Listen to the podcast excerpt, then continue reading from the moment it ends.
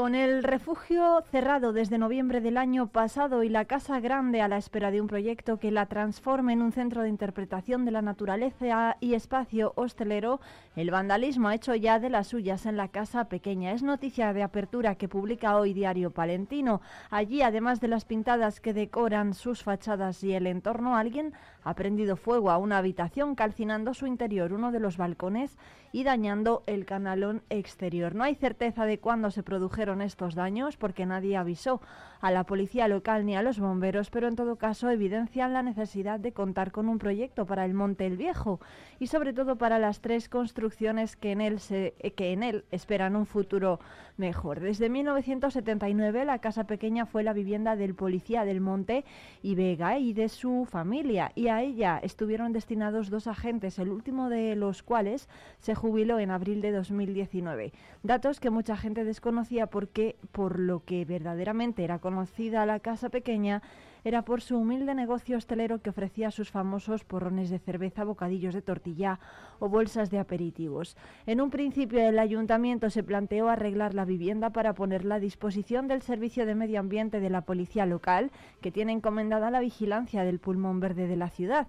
Sin embargo, tras la pandemia se optó por dejar de obligar a la gente de Monte y Vega a residir en este espacio.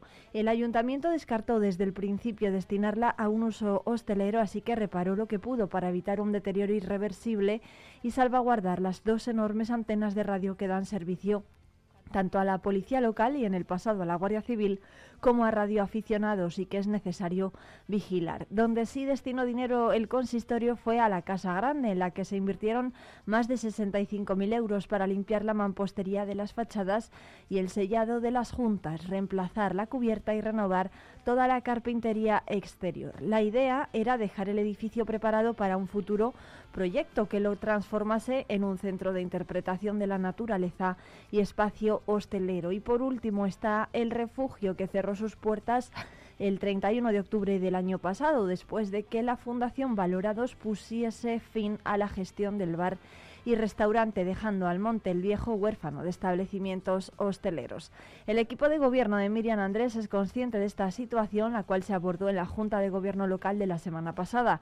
Hay dos medidas sobre la mesa. La primera, una actualización del plan de usos del monte que permita compaginar el disfrute de la naturaleza con otras actividades y, por otra parte, trabajar en un proyecto distinto que atraiga a algún empresario hostelero, para lo que se utilizará la partida de estudios y proyectos consignada para 2024. Eso sí, de momento y salvo que la Unión Europea ofrezca alguna oportunidad, no hay dinero para más.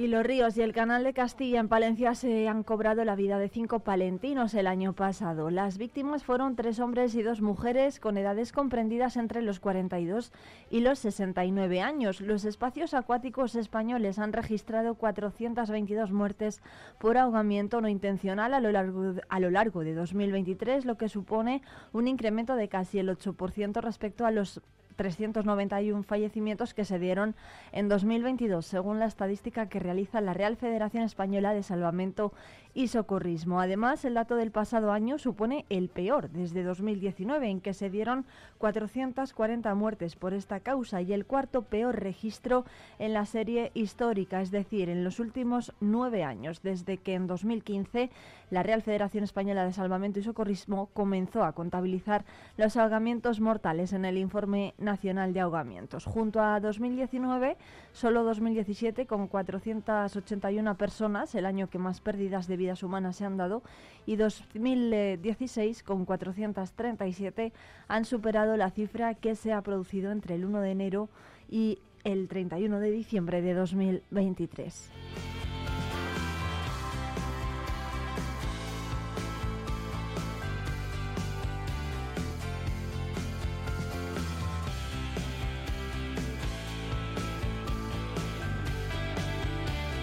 Más asuntos. La presidenta de la Diputación, Ángeles Armisen, acompañada de la vicepresidenta primera, María José de la Fuente, trasladó ayer su gratitud y la de todos los vecinos de la provincia a don Manuel Herrero por sus siete años al frente de la diócesis de Palencia. La presidenta ha destacado la excelente relación que ha mantenido que han mantenido ambas instituciones durante estos siete años y que se materializa en los cuatro convenios que tienen suscritos para la apertura de monumentos, la reparación de iglesias y ermitas, el taller de restauración y el Museo Territorial Campos del Renacimiento. La presidenta ha entregado como recuerdo a don Manuel una escultura réplica de la Puerta del Obispo de la Catedral de Palencia y, le ha trasladado sus mejores deseos para la nueva etapa de retiro que ahora empieza en su vida.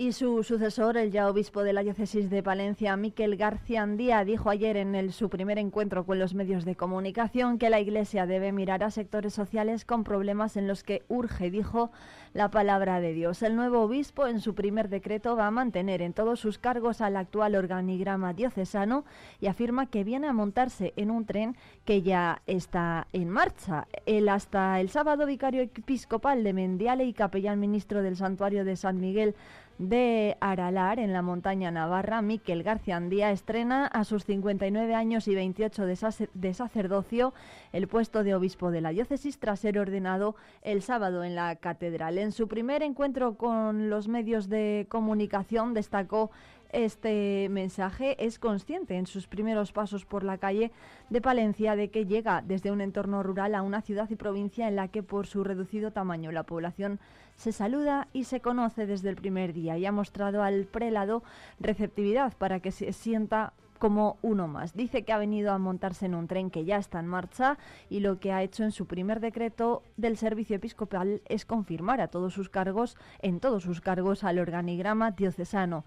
Dice que tiene vocación de director de orquesta, pero no de ser hombre de orquesta y añade, tras palpar que existe una ardua tarea impulsada por su antecesor en el cargo y ya obispo emérito, Manuel Herrero, a través del plan de la diócesis hasta 2026, que le remitió hace tres meses para que lo estudiara. Sus ejes estratégicos tienen una música de fondo muy parecidas a las que se tenían en sus eh, unidades de acción pastoral en Navarra. Dice que se siente muy identificado con lo que se ha hecho aquí y en la Iglesia no se trata de inventar, ya que siempre hay que ir al origen del Evangelio y a los hechos de los apóstoles.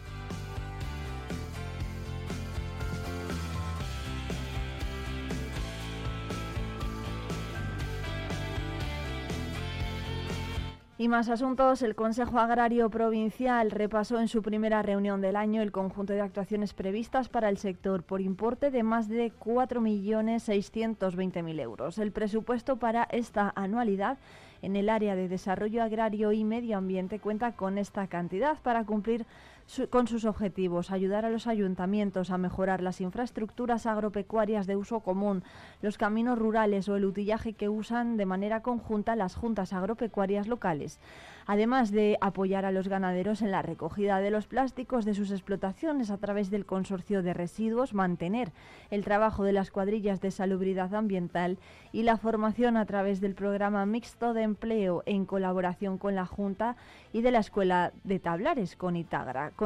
también se pretende contribuir al mantenimiento y a las plantaciones de los caminos naturales y entornos especiales enmarcados en los planes de sostenibilidad o en el apoyo al control de ataques de animales salvajes. Un presupuesto que dio a conocer ayer en la, Diputación a los miembros del Consejo Agrario Provincial que han mantenido una reunión ordinaria en la institución provincial, en el Palacio de la Diputación. También se ha visto a favor el eh, apoyo a los ganaderos con el mantenimiento del servicio de recogida de residuos de plástico de sus explotaciones a través del consorcio de residuos para mejorar esta gestión y avanzar en la sostenibilidad medioambiental.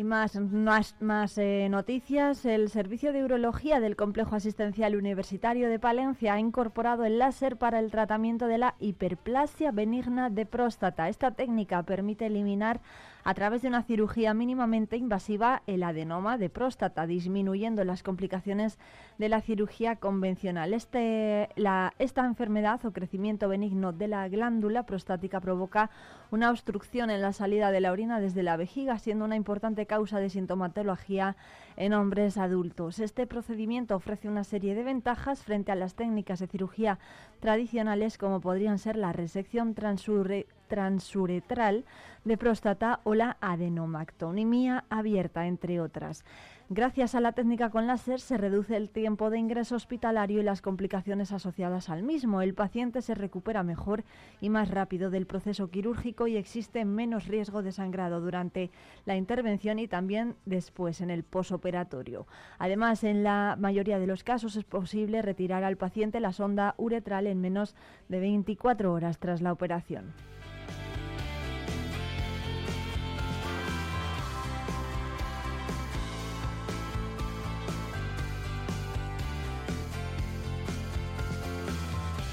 Y la Escuela de Enfermería Adacio Crespo ha acogido ayer la firma del acta de replanteo entre el representante de la empresa adjudicataria Acciona Construcción S.A. y de la Diputación, un acto previo al arranque de las obras de rehabilitación del edificio para su conversión en un complejo universitario que tendrá lugar hoy. Los trabajos se van a iniciar hoy y comenzarán con el desalojo de enseres del edificio para a continuación empezar con las obras de reforma. De esta manera, las previsiones de la institución en cuanto a plazos se están cubriendo y se cumple así el compromiso adquirido por el equipo de gobierno de la Diputación. Esta actuación va a suponer una inversión de más de 7 millones de euros e incluye la colaboración de fondos de la Unión Europea a través de los fondos para la transición justa de Castilla y León.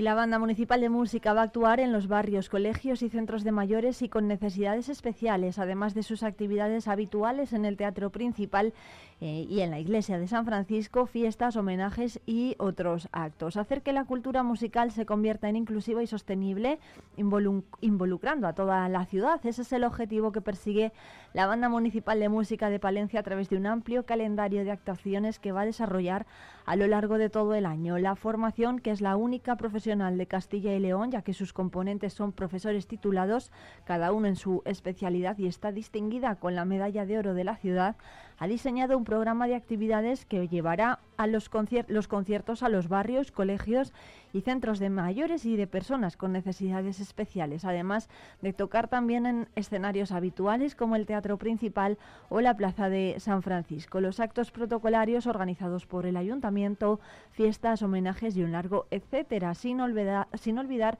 su labor docente. En este sentido, el concejal de Cultura, Fran Fernández, explicó ayer que el consistorio capitalino pone al servicio del ciudadano el aprendizaje de la música, siendo esto posible realizando estudios musicales durante el curso escolar en el Centro de Mayores de la Puebla y con cabida a cualquier persona a partir de los ocho años de edad en la Academia Municipal de Música Claudio Prieto, donde el alumnado puede iniciarse en este aprendizaje y recibiendo clases de lenguaje musical y de los instrumentos propios de la banda de música, viento madera, viento metal y percusión.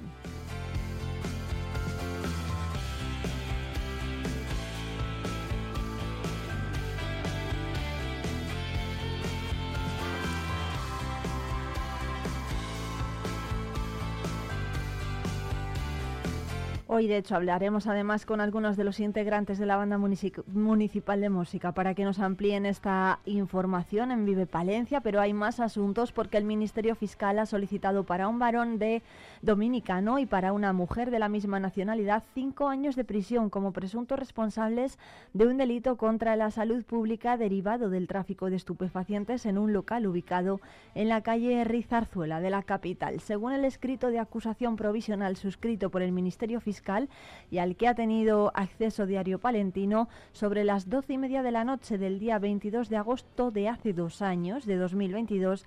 Ambos se encontraban en un local público ubicado en el número 6 de la citada calle del barrio de la Puebla, poseyendo sustancias estupefacientes que iban a destinar supuestamente a su distribución entre terceros y de las que trataron de deshacerse al percatarse de la presencia de agentes del Cuerpo Nacional de Policía que intervinieron en ese momento con ocasión de una inspección en el citado local. Según relata el fiscal, en concreto, los acusados poseían 16 envoltorios de plástico blanco y dos de plástico rojo anudados con cinta de alambre de color verde que contenían en su interior una sustancia rocosa y pulverulenta de color blanco que resultó ser 8,97 gramos de cocaína con una riqueza del 82% expresada en diacetilmorfina y cuatro envoltorios de plástico blanco y otros dos de plástico verde anudados que contenían en su interior una sustancia de color blanquecino que resultó ser cocaína.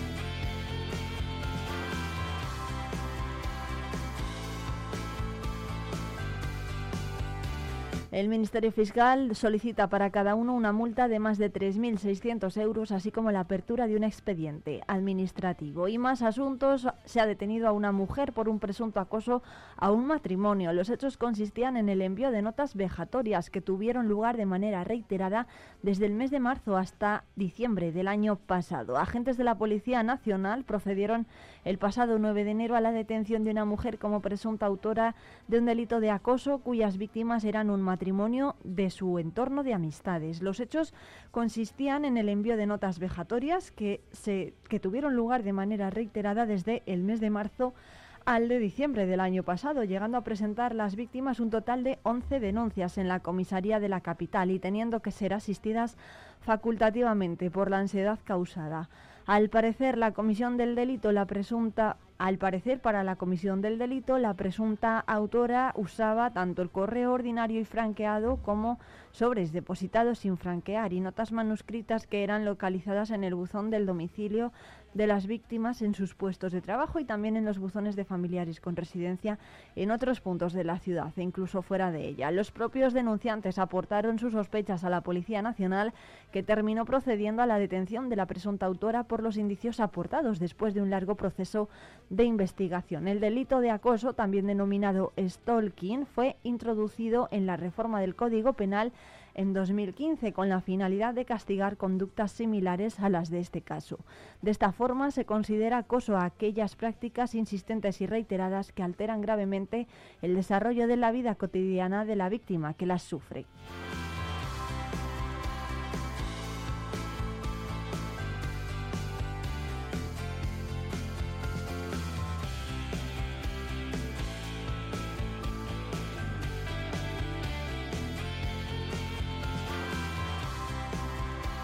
Y la Diputación impulsará en Fitur el turismo deportivo con la firma de un protocolo con la Real Federación Española de Atletismo y la participación en una mesa sobre proyectos deportivos en el medio rural. La presidenta de la Diputación de Palencia, Ángeles Armisen, y el presidente de la Real Federación Española de Atletismo y vicepresidente de la Federación Internacional Raúl Chapado han firmado una declaración de intenciones que va a suponer el paso previo para la obtención del certificado de Active Running Cities para la provincia. Con este certificado, impulsado junto a la empresa Tech Friendly, la Diputación va a potenciar aún más la imagen de la provincia como destino turístico ideal para aficionados al deporte al aire libre y poner a su disposición itinerarios, rutas, infraestructuras y espacios diseñados específicamente para la realización de la práctica del atletismo.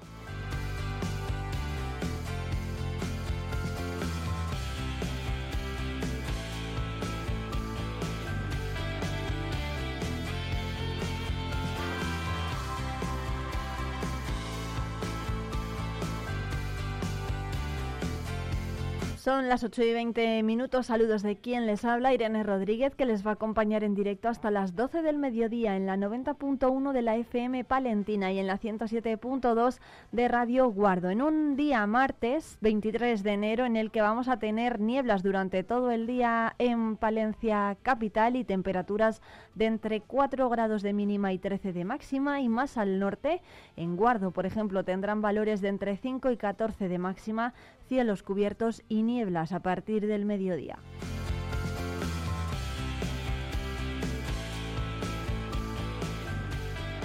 Gullón nos ofrece la actualidad informativa. Disfruta de las nuevas galletas Gullón cero finas sin azúcares añadidos. Finas y crujientes bañadas con una deliciosa capa de chocolate con leche. Gullón cero finas, todo el sabor sin azúcares añadidos.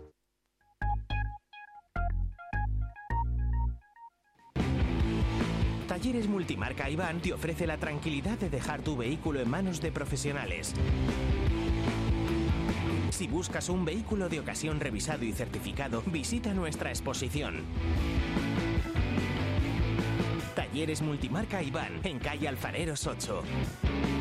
Riesgo Metal, tu taller de carpintería metálica, aluminio y hierro. También automatismos de puertas. Riesgo Metal, en calle de los Bordadores 20, Valencia.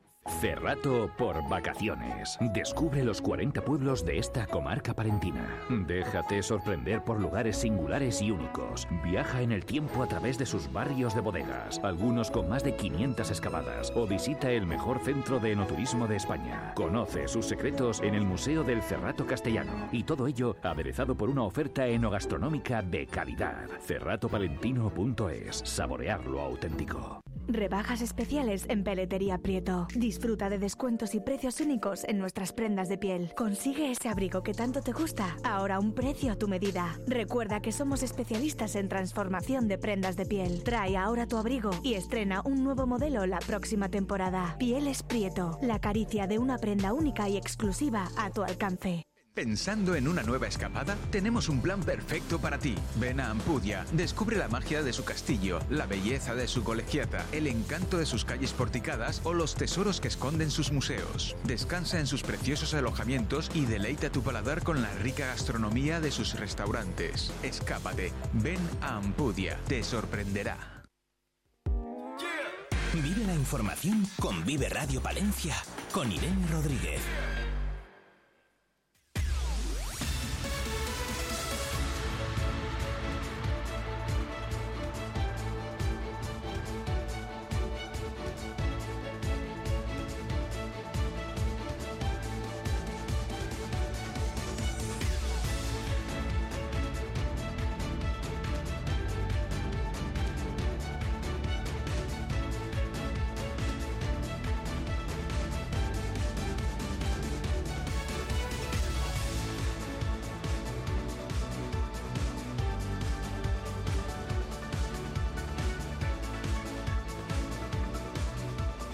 El secretario general de UGT Castilla y León de Servicios Públicos, Tomás Pérez Urueña, va a estar hoy en Palencia para informar sobre todo lo relacionado con el contexto y la situación del empleo y los servicios públicos provinciales y regionales y también para hablar de los resultados sindicales electorales en este ámbito. Con él vamos a hablar en los próximos eh, minutos. Tomás Pérez, buenos días. Buenos días. Muchas gracias por atendernos. Bueno, ¿cuáles van a ser los temas principales a tratar en esa comparecencia, en ese encuentro con los medios de comunicación? Entiendo que se va a hablar también de la situación sanitaria y la educativa. Vamos a hablar un poco de todo lo, de lo que es la función pública, que es una gran desconocida. Parece que todo el mundo sabe lo que es la función pública, pero realmente la función pública es más amplia de lo que la gente cree. Y entre ellas está la sanidad, la educación, la dependencia, eh, los servicios municipales, los servicios de la Diputación, los servicios forestales. Eh, es la función pública es muy amplia y abarca casi todos los aspectos de la vida prácticamente cotidiana de los ciudadanos. Y vamos a hablar de los resultados electorales que han tenido los sindicatos en el año 2023, claro. Tomás, em, hablaba de esa dependencia. Aquí en Palencia es un sector muy importante pero no sé si, bueno, cómo se puede mejorar o qué, mm, qué imagen tienen eh, o qué percepción de, de, cómo se trabaja aquí en Palencia en el sector de los servicios sociales y cuáles son, por ejemplo, las demandas de los trabajadores. Pues vamos a ver, la dependencia ahora mismo eh, sabemos, sabemos que, se, que, se divide en varios sectores.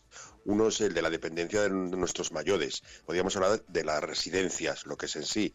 Eh, las residencias, eh, porque la dependencia también abarca lo que es el ayudado de, eh, la ayuda a los dependientes a los dependientes en su propia casa, en su propio domicilio, que es lo que nosotros llamamos ayuda a domicilio. Y luego están las distintas fases de dependencia de podríamos hablar de, también de los centros que mm, que trabajan con personas con capacidades diversas, entonces, lo que hay en Palencia es eh, muy pocas plazas públicas. Y si la mayoría de las, por ejemplo, de las residencias son mm, centros privados con concierto con la Junta, con, cientan plazas con la Junta, pero eh, la gestión pública está, empezando, está desapareciendo de la dependencia. Eh, las administraciones se dedican a, a sacar esto en concursos, por ejemplo, ayuda a domicilio, Bueno, parece que hemos perdido a Tomás eh, Pérez. la Diputación. Sí, Tomás, Tomás, un segundo, que hemos perdido, le hemos perdido a Tomás un momento que decía que ah, está desapareciendo la gestión pública de estos servicios, como el de la dependencia. La gestión pública, la gestión pública directa. Sí. Quiere decir que mm, desde hace, no sé, 20 años no se ha hecho una residencia pública en Palencia. Porque hay ayuntamientos que hacen residencias, pero luego dan la gestión a una empresa privada. Por lo tanto, lo que nosotros... Eh, ¿Sí? Sí, no, ¿Me decías algo? Sí, Tomás, le decía que cómo se puede, ah. que, es preferible, ¿no? Si apostar por este tipo de concesiones, si realmente se pueden gestionar de forma correcta o, mm, bueno, pues eh, que todo sea una gestión pública. Yo creo que el, el gran defecto que tenemos aquí en Castilla y León y en Palencia es la poca supervisión que tienen estas gestiones. Quiere decir que, bueno, la administración puede dar la, gestión a una empresa privada, pero luego tiene que vigilar que esa gestión es la adecuada. Y el problema que hay en la Junta de Castilla y León, que es la desidia que hay después de dar la concesión. Da la concesión, da el dinero a la empresa y luego ya no se preocupa de más. Y ahí, ahí surgen los problemas. ahí surgen los problemas ¿Por qué dice esto de que no se preocupan de más? ¿A qué se refiere? Pues porque apenas hay inspecciones. Apenas hay inspecciones. Eh, la Junta estuvimos hace tiempo denunciando que no tenía ni nueve inspectores por, ni nueve inspectores en toda la Junta. Es decir, que no, eh, que no tenía ni un inspector por provincia. Entonces, que los que te contrató, por ejemplo, en, en la pandemia fueron interinos llevamos preguntándole a la Junta que si esos interinos se han quedado en la plantilla o simplemente después de la pandemia fueron despedidos. Entonces, si no tienen personal, poco pueden supervisar. Y les no hay apenas inspecciones. ¿Les ha respondido la Junta? ¿Se han estabilizado esas plazas de interinos? No, no nos ha respondido la Junta. No nos ha respondido. Bueno, en materia, mm, esto en cuanto a la eh, materia sociosanitaria, ¿no? En materia sanitaria, ¿qué, mm, ¿qué, es lo que se va a poner encima de la mesa? Pues nosotros estamos hablando con la Junta de los diversos problemas que tiene la sanidad. Y en Palencia, la sanidad ahora mismo tiene un problema grave que es falta de profesionales y poco cuidado que haya los profesionales.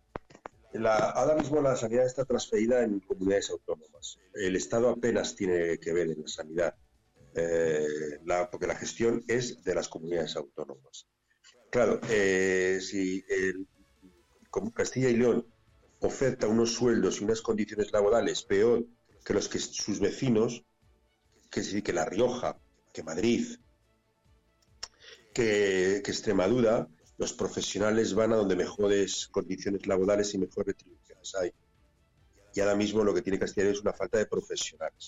Y luego la, la diferencia que trata la Junta de Castilla a unos profesionales y a otros. La, la sanidad es, un, es, un, es, un, es una labor de equipo, donde hay unos puestos eh, importantes y vitales como se... No sé si hemos perdido a Tomás. Tomás Pérez eh, es el secretario general. Es un ERA, es un ATCAE, es un, es un celador, eh, es una técnica de rayos, es un, un, técnico de, dietética. Y, por ejemplo, hemos visto como la Junta quería que unos profesionales, los que, trabajan en sábado, cobrasen por trabajar en sábado y otros profesionales no cobrasen. Eso es crear problemas en los equipos, crear mal ambiente en el trabajo y eh, en estas cosas nos vemos con la Junta, en lo que estamos discutiendo ahora, que no se puede discriminar a unas categorías sobre otras y esto repercute en que luego hay profesionales que no quieren trabajar en la Junta por las condiciones laborales y retributivas. ¿Cuál sería entonces la solución para que esta, bueno, para que los profesionales sanitarios se queden en Castilla y León y no se tengan que marchar a otras comunidades autónomas vecinas? Pues, pues mejorar las condiciones, mejorar las condiciones tanto económicas como laborales. Invertir más también en investigación, hacer que el puesto sea atractivo. La medicina es una renovación constante. La, eh, la sanidad tiene que estar unida siempre a la formación porque estamos continuamente hablando de nuevas técnicas, de nuevos medicamentos, de nuevos tratamientos. Entonces, tiene que haber una, una oferta retributiva, laboral y formativa que sea atractiva al profesional.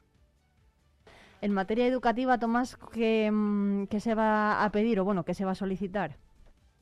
Vamos a ver, en materia educativa tenemos desde hace años llevamos eh, denunciando que Castilla y León es una de las comunidades que mejor prepara a los alumnos. De hecho, están los informes, por ejemplo, PISA, que es una de las eh, comunidades mejor valoradas en, en, educación. Pero a su vez, los docentes son uno de los, eh, es un colectivo que está entre los peores pagados de España. También la educación es, competencia de la Junta de Castilla y León. Eh, además, Castilla y León es una comunidad muy grande, con una oligarquía muy específica que dificulta que, haya, playa, haya plazas que sean atractivas para el profesional. Y si esto le unimos que están mal pagadas y mal consideradas, pues esto hace que, el docente no tenga perspectivas. Hemos visto cómo la Junta, eh, a cuando saca la carrera profesional, al único colectivo al que le obliga a renunciar a un complemento nacional si quiere cobrar los trienios, si perdón, si quiere cobrar la carrera profesional, es al colectivo de los docentes. Por lo tanto, yo creo que el problema de, Castilla y León es lo mal que se trata a los profesionales, sean del ámbito que sea. No hay apenas diálogo eh, en el sentido, sobre todo en, sanidad. Parece que solo les gusta hablar con un colectivo, que es el colectivo de los médicos, y como mucho con el colectivo de enfermería, y, nos, se olvidan de que tanto en, en, colectivo de educación como el colectivo de, de sanidad, el, es un conjunto de, de, categorías y de personas. Y desde luego hacen poco atractivas a los profesionales el trabajar en Castilla y León. Hay una noticia que hemos eh, conocido a finales de, 2023, que es que la Consejería de Educación, después de reunirse con UGT, precisamente, que en el año dijeron ¿no? que en 2024 solamente se celebraría el proceso selectivo de maestros de estabilización de empleo temporal. No sé si hemos perdido a Tomás Pérez, si sigue por ahí. Sí, sí, no, no, te oigo, sí. oigo, oigo, Ah, vale. Sí, sí.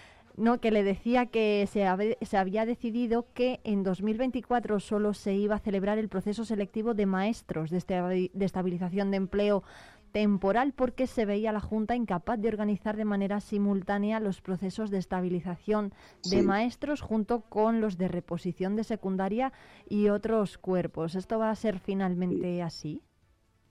Eh, yo las últimas noticias que tengo es que había reculado la Junta y que iba a sacar plazas tanto de secundaria como de, maestros. El problema de la Junta es lo que digo, que es que ahora mismo se han juntado, la pura verdad que se han juntado muchos procesos. Se ha juntado la estabilización, se ha, se ha, juntado eh, las oposiciones y tampoco tienen personal en la consejería y todo lo, veían muy, muy, muy casi imposible hacerlo. Pero parece ser que por la presión sindical y social sí que lo van a hacer. ¿Se sabe el número de plazas? Mm, no, yo no, eh, nos dieron un número, luego rectificaron, el definitivo no le tengo aquí. Bueno, pues eh, Tomás eh, Pérez, secretario general de UGT Castilla y León de Servicios Públicos, estaremos muy pendientes hoy también de esa rueda de prensa que va a comenzar a las diez y media en la sede de UGT de Palencia, en la Casa del Pueblo, en la, en la calle Mayor Antigua. Muchísimas gracias por atendernos y que tenga buen día. Gracias a vosotros, muchas gracias. un abrazo fuerte.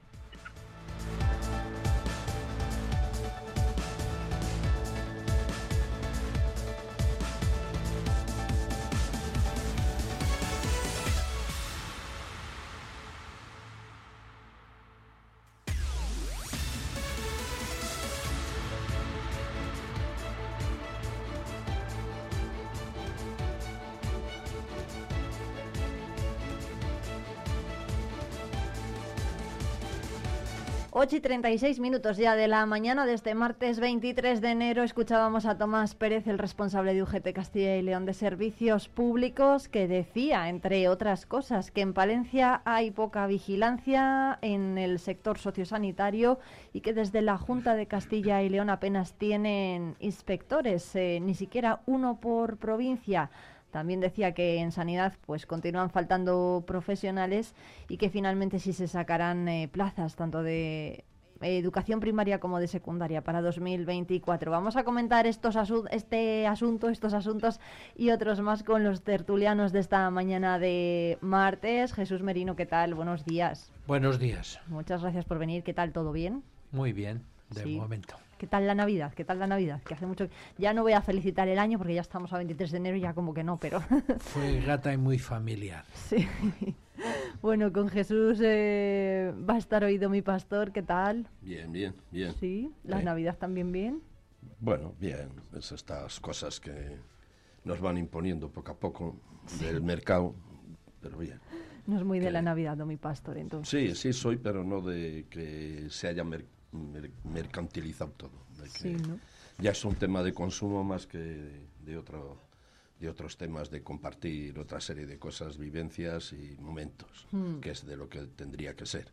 Bueno, oye, entonces en casa de Domi Pastor la Navidad es así, de compartir momentos y vivencias. Bueno, pues es que es lo único que nos queda en esta vida. Si no compartes eso, pues puedes compartir una mariscada, puedes compartir un, regalo de no sé qué, pero eso mm, da poco de sí. Eso es.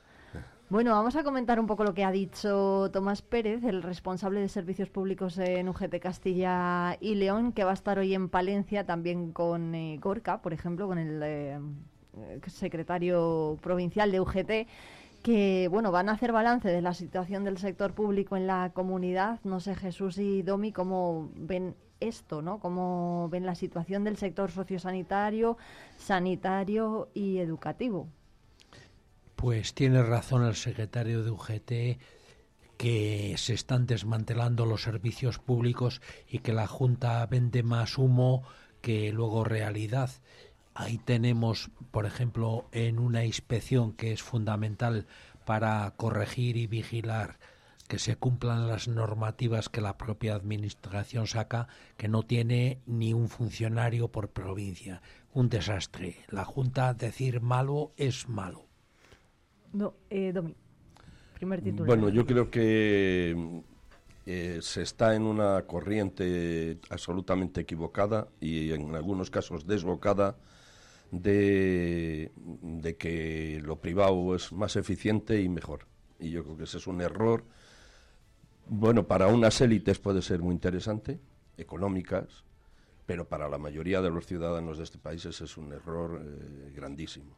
Yo creo que eh, el contrato social que se hizo después del conflicto de la Segunda Guerra Mundial en, los países europeos y que poco a poco se ha ido desvirtuando, mm, hay que retomarle, pero hay que retomarle con muchísima fuerza. Y ese contrato social, una de las cosas que tiene es el mantenimiento de una, de una sociedad del bienestar. Eso tiene unos costes, pero que siempre son asumibles y hay, hay economía para ello. Y si se estaría en esa dirección y no en otras, luego no nos lamentaríamos de ciertos movimientos como vemos en Alemania que han tenido que salir el otro día los ciudadanos a la calle por unos movimientos que quieren desmantelar ya no se sabe qué, aquí también y en otros muchos países. Cuidado que muchas veces alentamos eso que viene después. El contrato social hay que recuperarle sí o sí, y si no vamos como sociedad vamos muy mal que no se me escucha. Jesús, eh, no sé si coincide con Domi y, bueno, y, si piensa también que lo mismo, ¿no? Que privatizar, eh, pues eh, no es el mejor sistema para ofrecer una serie de servicios. Ahí tenemos la realidad de la Junta cuando privatizó el hospital de Burgos, que nos está costando casi como otros tres o cuatro, digamos, públicos de la comunidad. ejemplos como ese hay varios. Hay em, más asuntos, ¿no? Ha dicho, por ejemplo, que en materia educativa, bueno, en, eh, en cuanto a sanidad, continúa la falta de profesionales. Eh, ha dicho que habría que mejorar las condiciones laborales de los médicos o enfermeros para que se quieran quedar en el medio rural. No sé si pasa por ahí la solución que tienen Jesús y, o que tendrían Jesús y, y Domi, o bueno, ¿qué, haría, qué haría falta, por ejemplo, para cubrir plazas que, que están alejadas de los grandes núcleos urbanos? que aquí en Palencia tenemos muchas. Durante muchos años la derecha española, dígase el gobierno de turno cuando gobernaba el PP, o ahora incluso los nuevos derroteros que dice el nuevo obispo de Palencia hablan de recuperar el campo, de recuperar lo agrario, de recuperar. Durante años lo han desmantelado y ahora se quejan de que hay que volver a fortalecer el sentido, digamos, rural. No. Vamos, yo creo que estamos en una crisis mm, que no es de empleo en este momento, es de salarios. Entonces, si esa, eh, esa situación se corrigiese, el problema de, ciertos profesionales que tienen que atender eh, lo que son eh, a, los ciudadanos en, educación, en sanidad y en servicios mm, imprescindibles y necesarios, sería más fácil, porque les, les alentaríamos con algunas cosas. Pero tanto en, en unos sectores como en otros, hay que tener en cuenta que cierta situación que vivimos es más un problema de salarios que de, que de puestos de trabajo. Y eso mm, lo debemos corregir. En cuanto al tema rural, yo ya que, eh, he dicho tanto, bueno, pues creo que eh, la sociedad, y el otro día creo que lo hablábamos aquí, el último día que estuve, eh, vamos a una situación de alimentos caros. Mm, y eso hace que se vea como más necesario ese tejido rural, ¿no? Eh, que principalmente le ocupa el sector primario, no nos vamos a no nos vamos a engañar con ciertas poesías. Mm. Eh, bueno, yo les iba a poner otro dato encima de la mesa que tiene que ver, por ejemplo, con los médicos de los centros penitenciarios. Solo las cárceles eh, en general solo tienen cubiertas el 30% de las plazas de médico y las ocho prisiones de Castilla y León tienen ocupadas 12 de las 44 plazas de facultativos. Desde instituciones penitenciarias dicen que la transferencia, bueno, insisten ¿no? en la transferencia de la sanidad penitenciaria a las eh, comunidades, pero este es otro problema. ¿no? De hecho, el, eh, en el caso de Palencia, están prácticamente todas eh, sin cubrir. Ahora lo vemos, son datos que publicaba este fin de semana Diario Palentino y también todos los periódicos del, del grupo Promecal, pero bueno, que es otro problema más, ¿no? Ya no solamente tenemos que tener en cuenta los eh, trabajadores que, que están desempeñando su labor sanitaria en el medio rural, también los de las prisiones.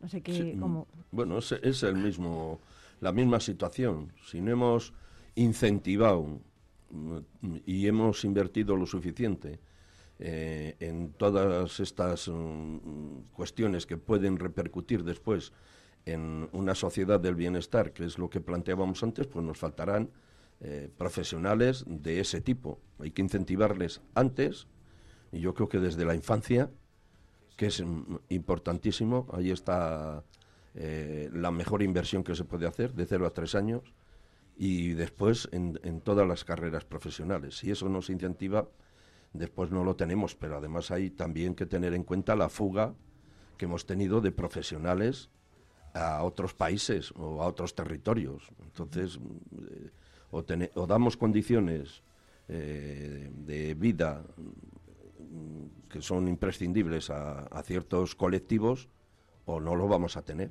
así de sencillo. y, y, lo, y lo privado no nos va a dar esos servicios. Si no, vamos a las cárceles privadas de otros países a ver lo que hay.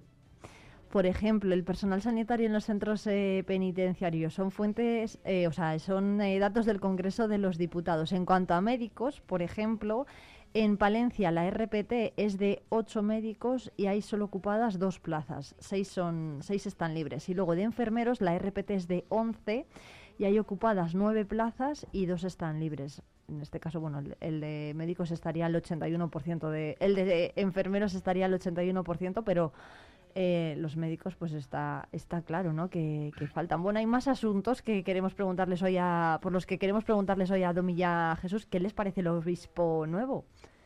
Se lo estoy preguntando a todos los tertulianos, ¿eh? ayer también. De momento parece prometedor.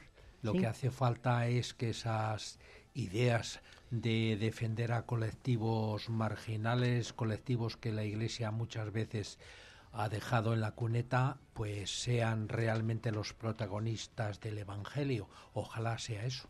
Sí, ¿qué les parece? Bueno, el organigrama de la diócesis lo va a dejar igual y oye, va a estar un poco al tanto, ¿no? De todo lo que se vaya haciendo. Ha dicho, ha hecho ese símil, ¿no? Con el tren que ya está en marcha, que, que él viene pues a trabajar como ya se ha venido haciendo. Pero bueno, ¿qué, labor debería hacerse en la diócesis palentina? El obispo anterior, Manuel, había hecho una buena labor de poner el staff, de poner a la iglesia con un equilibrio entre progresistas y gente más conservadora, yo creo que hace bien conservar lo que hay. Sí, ¿no? Domi, no sé si lo ve como Jesús. Bueno, yo creo eh, tiene mucha tarea es lo que tengo que decir. Eh, a nivel de, Yo me alegraría de que a nivel provincial se, se, se cambiasen ciertas inercias, pero bueno, eh, en algunas mm, infraestructuras los aparatos eh, acaban controlando las buenas intenciones que pueda tener eh, una persona que yo creo que las puede tener y más de dónde viene, ¿no? Pero sí que le diría eso, que, que si puedes zafarse de, del aparato tan grande que es eh, esta iglesia y tan poco cercana a los desfavorecidos, pues que, que lo haga. ¿Es poco cercana a la iglesia de los desfavorecidos? Hombre, pues yo creo que en muchos casos lo hemos visto muy significativamente. Eh, podemos hablar claramente de la pandemia, por poner uno pero pondríamos cuántos, cuántos, cuántas veces hemos estado, la Iglesia ha estado continuamente con los poderosos y no con los desfavorecidos. ¿Cuántas? Jesús Merino. Bien, es una forma de reflexionarlo y en general, como idea, estoy de acuerdo con él. La Iglesia, si quiere pervivir, si quiere otros dos mil años, tendrá que hacerse más Iglesia de los pobres eh, durante siglos eh, se ha asociado con los que mandan porque le viene mejor y engordan los de siempre.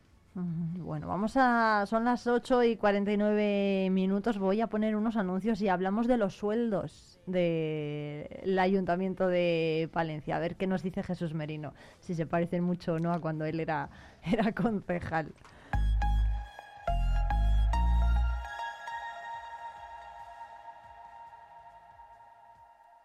Tu mascota es uno más de la familia. Por eso en Clínica Veterinaria Argos hemos reformado y ampliado nuestras instalaciones. Servicio exclusivo para gatos con sala de espera, consulta y hospital separados. Disponemos de laboratorio, diagnóstico por imagen, servicio de cirugía, quirófano puntero en aparatología, urgencias 24 horas y especialistas en pequeños animales. Argos, calle Santiago 4, porque ellos se lo merecen.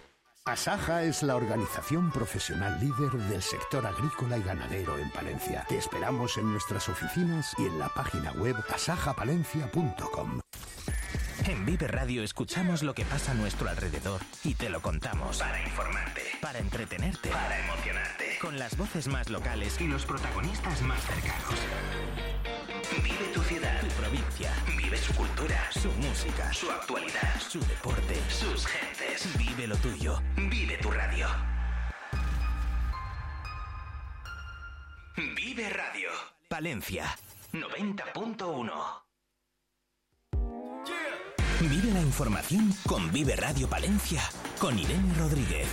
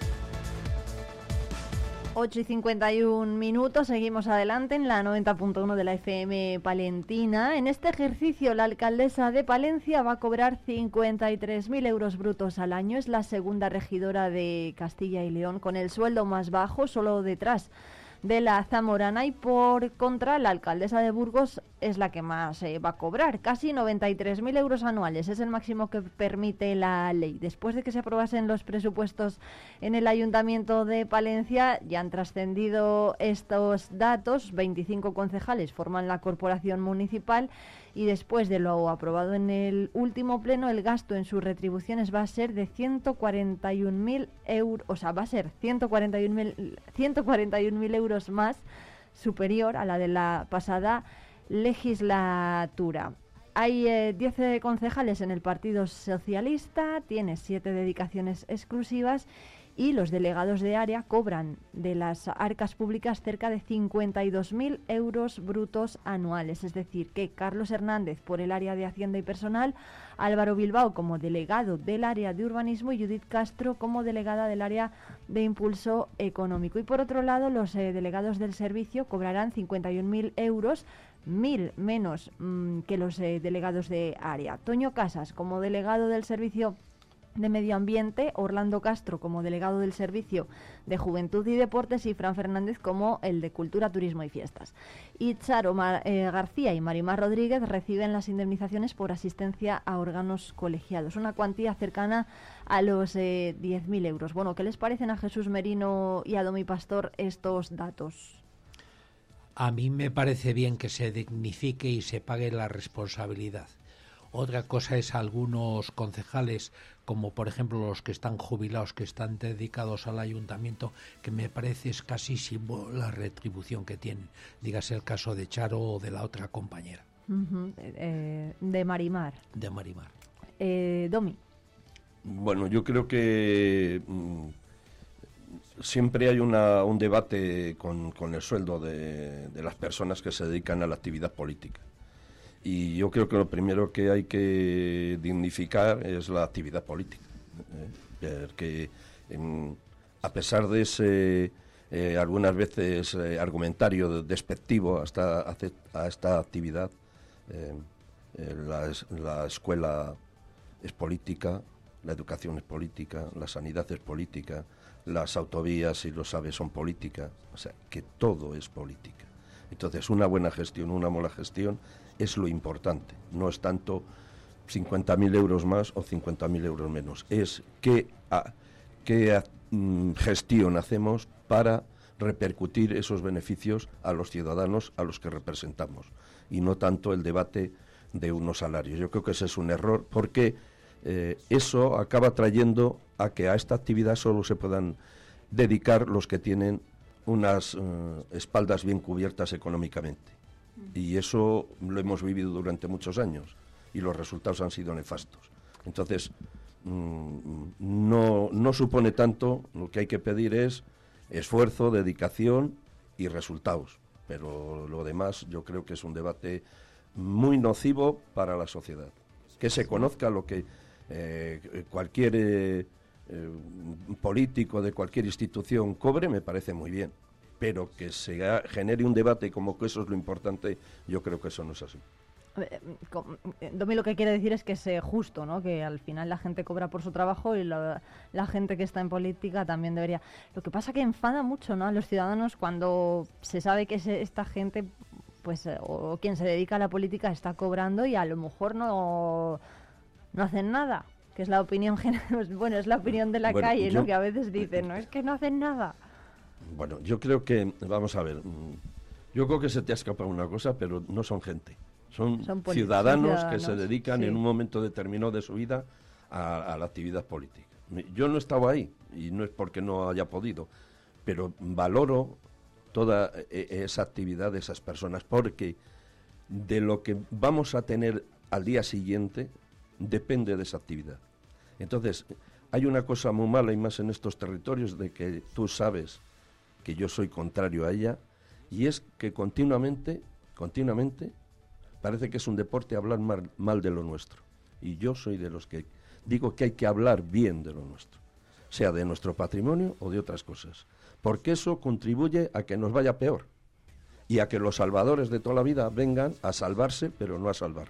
Bueno, Jesús Merino sí que ha estado en la esfera política local y le vamos a preguntar, ¿no? Si es ingrato, si es cierto que ha sido ingrato estar en el foco mediático siempre desde luego estar expuesto todo el día a exigencias y a gestión y a eficacia era difícil y todo esto por un salario aproximado de unos 500 euros mensuales. eso durante 20 años doy testimonio que se cobra eso y no más. Es decir, que muchas veces eso, la profesión va por dentro, ¿no? Claro. Estoy totalmente de acuerdo con Tommy que hay que exigir resultados, que hay que ser eficaz, que hay que pagar a la gente que nos gestiona las cosas para que sean decentes, para que lo hagan bien y para que el futuro siempre de la sociedad sea lo que les mueve. Eso es, eh, etcétera. Pero los sueldos de Palencia o los de Zamora, etcétera, dejan mucho que desear cuando se retribuye mal, se puede exigir mal.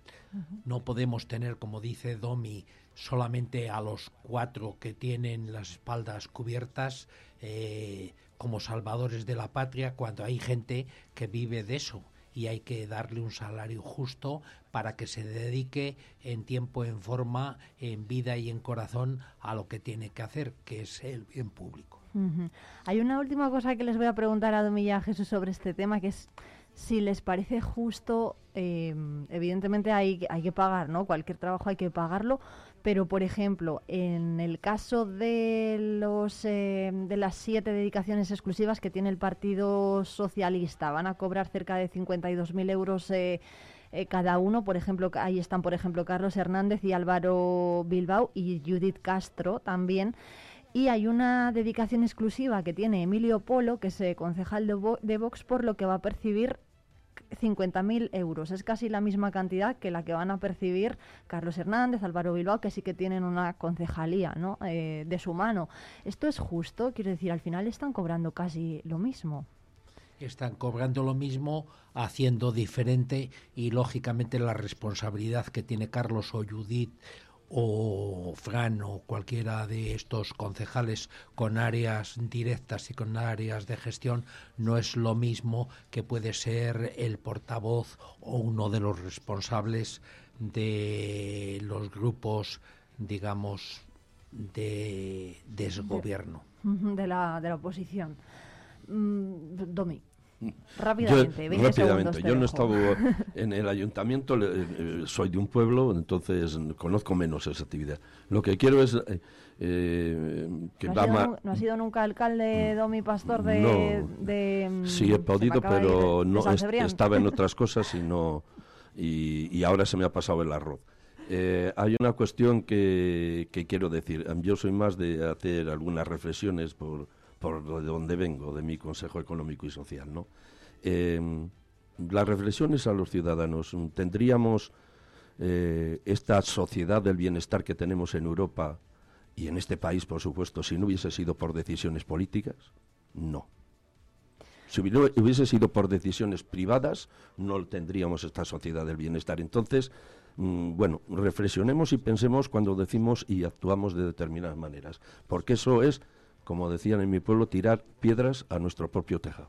Bueno, pues Domi Pastor y Jesús Merino, que muchas gracias por venir a la tertulia y encima hablar sobre temas tan, eh, de tanto peso, ¿no? Como estos que hemos abordado hoy. Muchas gracias a los dos. Gracias. gracias Son las nueve. Gracias a vosotros.